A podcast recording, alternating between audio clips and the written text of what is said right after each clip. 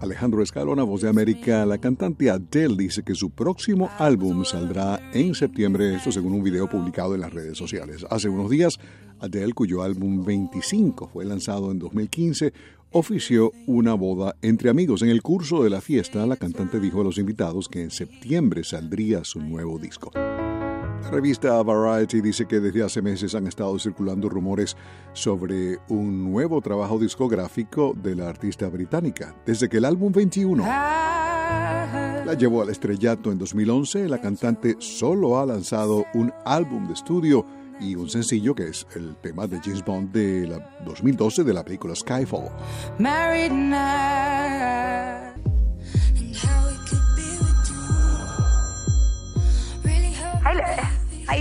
What's happening, Caroline?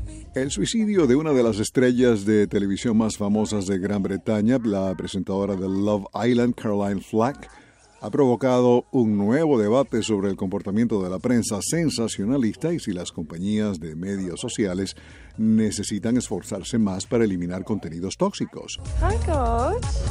Flack, de 40 años, presentadora del eh, popular reality show Love Island y ganadora de la versión británica de Dancing with the Stars, fue encontrada muerta en su apartamento de Londres el sábado. Then pack your bags. You're right, babe. Love Island. Six weeks in paradise. Amigos de la fallecida han acusado a la prensa sensacionalista y a los trolls en las redes sociales de haberla hostigado cuando fue acusada de haber agredido a su novio el pasado mes de diciembre, un cargo que ella negó.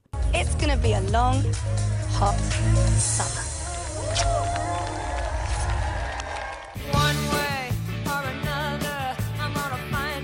Gran Bretaña nuevamente está discutiendo el papel de su prensa sensacionalista apenas semanas después de que el príncipe Harry y su esposa Meghan se mudaron a Canadá en parte para evitar lo que ellos argumentan es una prensa engañosa e injusta. Para despedirnos nos vamos a 1979 cuando la cantante Blondie obtuvo su primer álbum número uno en Gran Bretaña. El trabajo discográfico Líneas Paralelas Paralines estuvo cuatro semanas en la cima de las listas, con sencillos como Heart of Glass, Hanging on the Telephone y Sunday Girl.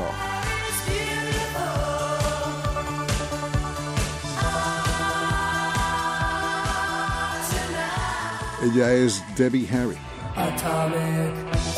Es todo por el momento. Alejandro Escalona, Voz de América, Washington.